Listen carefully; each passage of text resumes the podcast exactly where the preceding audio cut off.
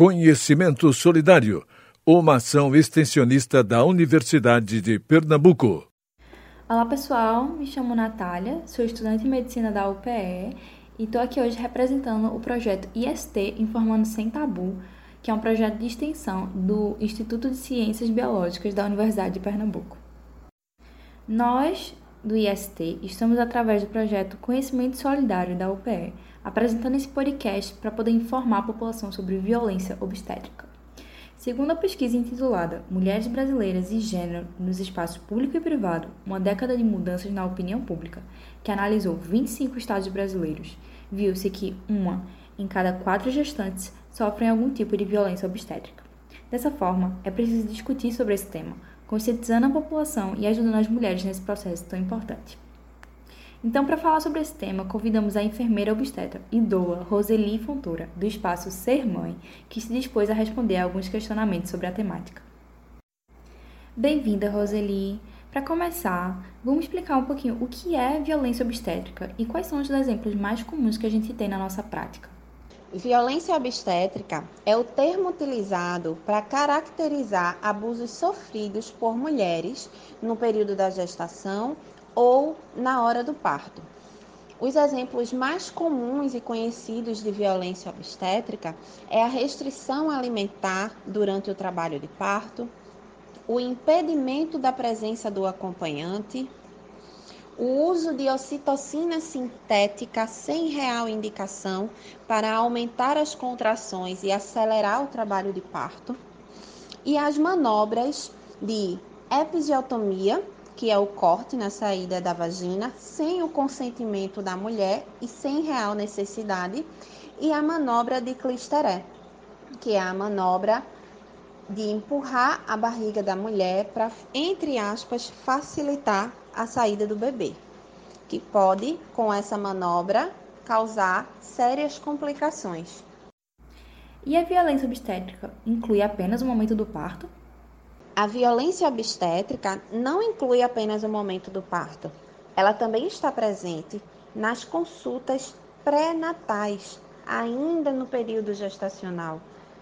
Naquela consulta onde o médico faz toque vaginal para avaliar condições de dilatação de colo do útero.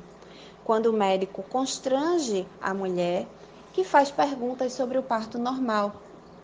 E até faz indicações falsas de cesariana, por motivos, por exemplo, de bebê com cordão enrolado no pescoço. Quais são os tipos de violência obstétrica, incluindo o parto normal e cesáreo? A violência obstétrica pode acontecer no parto normal e na cesariana. No parto normal, há diversas violências obstétricas, bem conhecidas, como por exemplo a manobra de clisteré, onde se empurra o fundo da barriga da mulher com a principal justificativa de ajudar o bebê a nascer.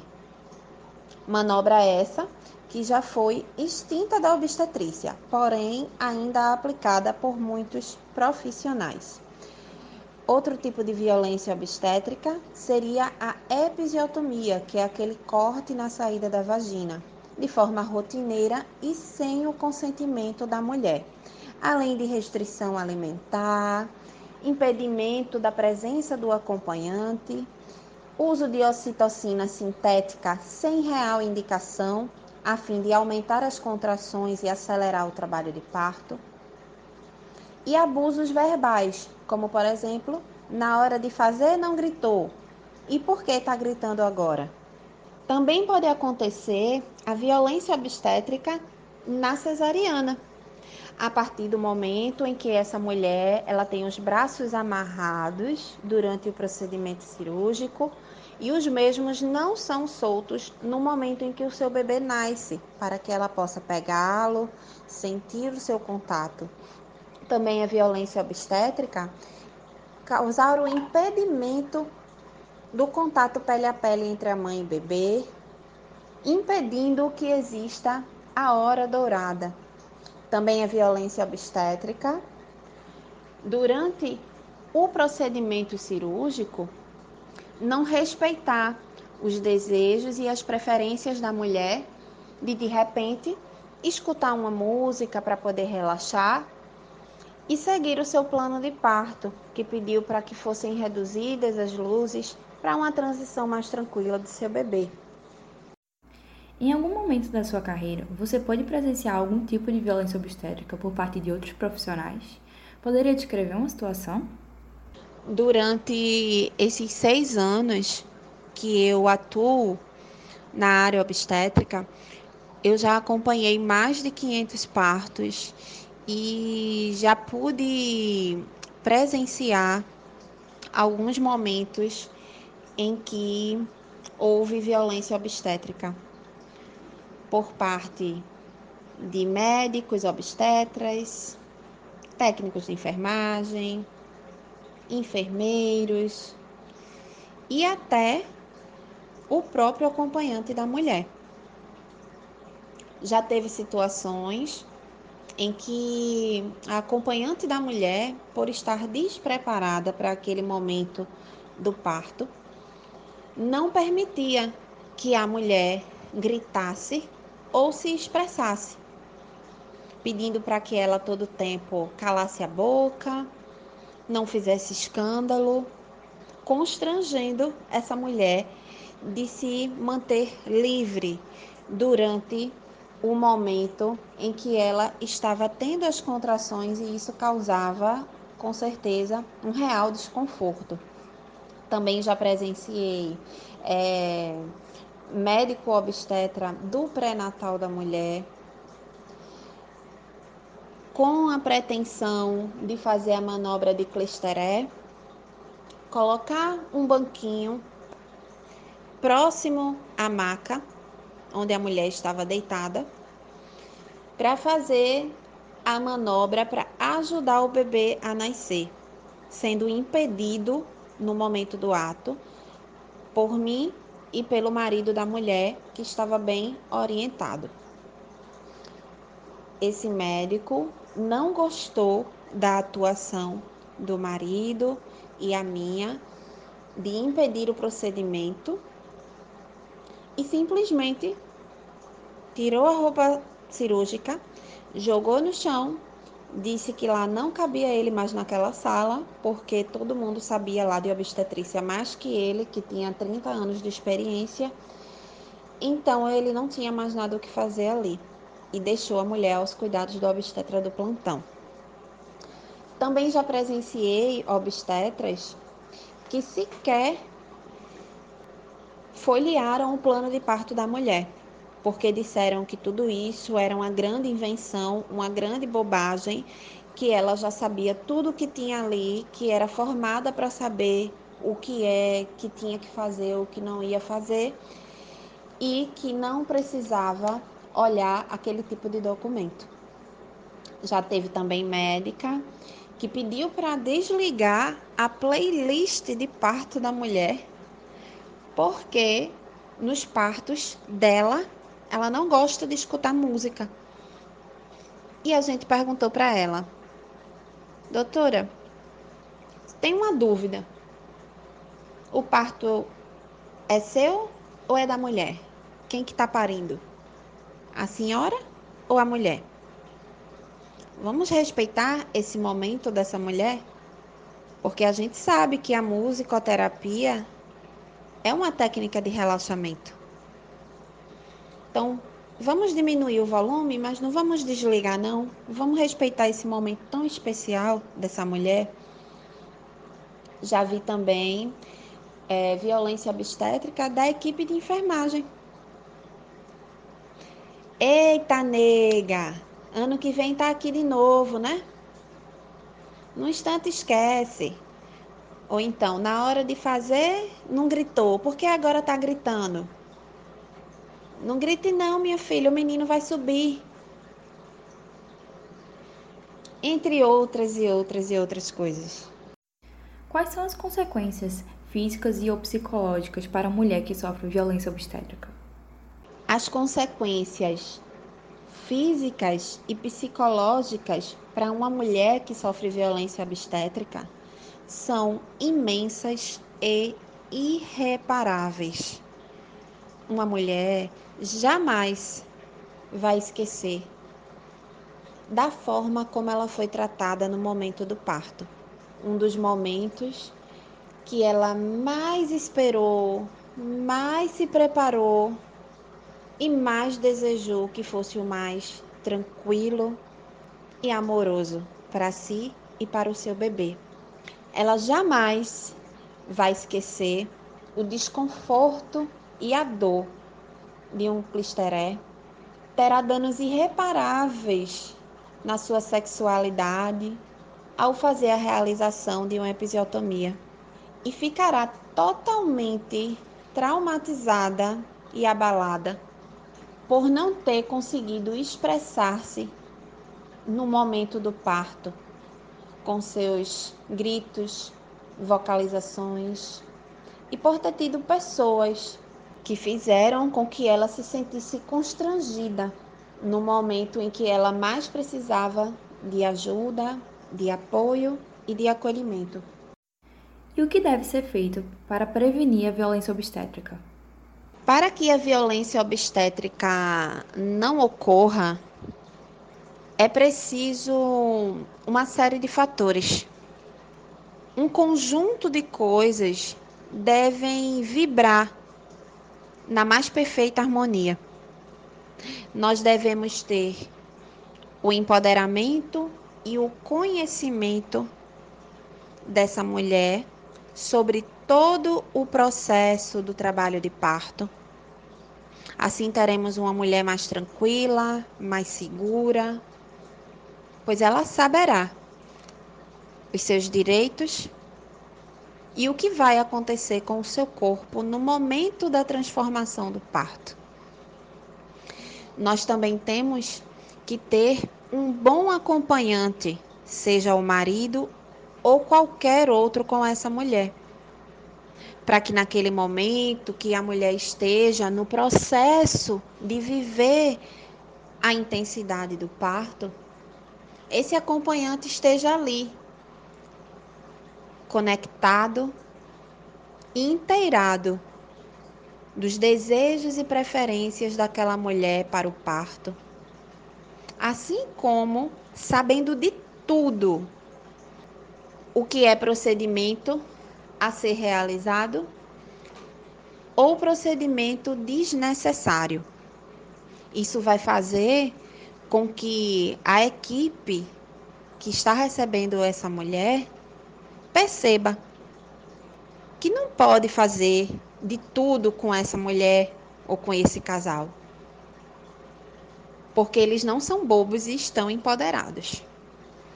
A gente também precisa ter uma boa equipe de acolhimento hospitalar que possa entender, baseado em evidências científicas, a fisiologia do parto e respeitar a evolução de cada corpo, de cada bebê, assim como ter a presença, se possível, do acompanhamento de uma doula que vai fazer a ponte entre a equipe e a mulher ou a equipe e o casal grávido, naquele momento em que eles estão emocionalmente sensíveis e transtornados.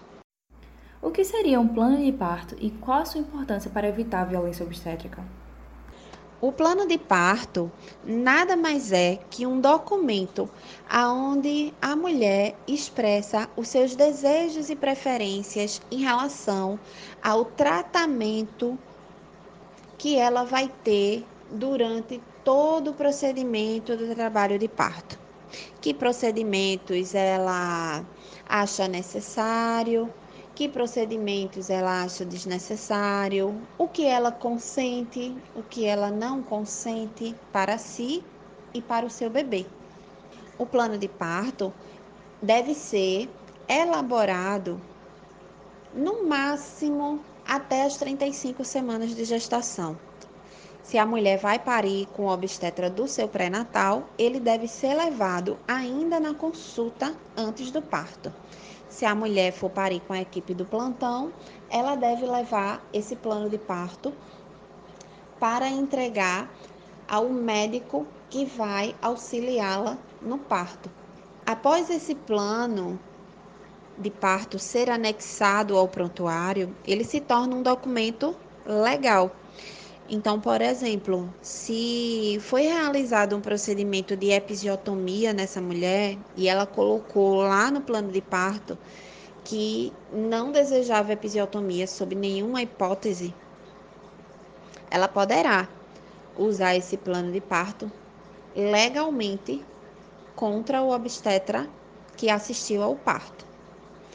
Nesse plano de parto, essa mulher coloca vários detalhes, como o desejo de analgesia, o respeito à hora dourada do bebê, a preferência por esperar o cordão parar de pulsar para poder cortar após o parto, assim como os seus desejos caso haja necessidade de uma cesariana intraparto, como favorecer o contato pele a pele, caso o bebê esteja bem, escutar sua playlist de parto, baixar os campos cirúrgicos para ver o nascimento do bebê, entre outras questões. O plano de parto tem uma importância considerável para evitar a violência obstétrica, uma vez que ao apresentá-lo ao obstetra do plantão ou do pré-natal que vai acompanhar o seu parto, se o mesmo estiver bem elaborado, o obstetra vai perceber que essa mulher, esse casal, estão empoderados e bem informados. E o que significa parto humanizado? Só é um parto humanizado se for um parto em casa, um parto vaginal? Quando a gente fala de parto humanizado, muita gente imagina aquele parto com velas, flores, dentro de uma banheira ou piscina, ao som de MPB. Mas a base do parto humanizado vai além de tudo isso.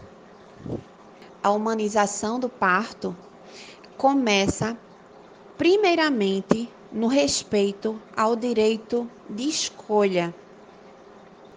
Se essa mulher escolhe uma cesariana de forma bem informada pelo seu obstetra no pré-natal, nós estamos humanizando aquele parto, aquele nascimento. Porque foi escolha daquela mulher de forma clara e esclarecida. Nós também estamos humanizando o parto quando a mulher escolhe um parto normal e o obstetra respeita. Ao invés de inventar motivos para uma cesariana desnecessária ou amedrontar essa mulher para o parto. A humanização do parto também está no acolhimento que essa mulher recebe ao chegar no serviço hospitalar. Ela é recebida com carinho, com sorrisos, fica livre para se movimentar, se alimentar, escuta músicas, ficar no escuro Relaxar. A humanização do parto também está no respeito à evolução fisiológica de cada bebê, do corpo de cada mulher, respeitando a dança perfeita da dilatação, encaixe, e descida do bebê nessa pelve. A humanização do parto também está em deixar a mulher gritar, vocalizar se expressar, em evitar tocar por tantas e tantas vezes.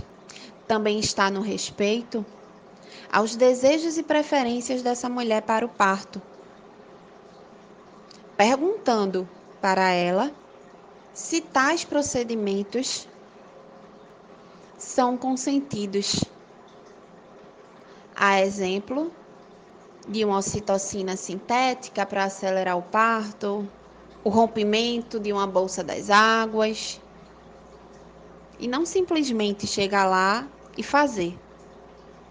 A humanização do parto também está em deixar essa mulher livre para o momento que ela decidir lá no finalzinho, na hora da covardia,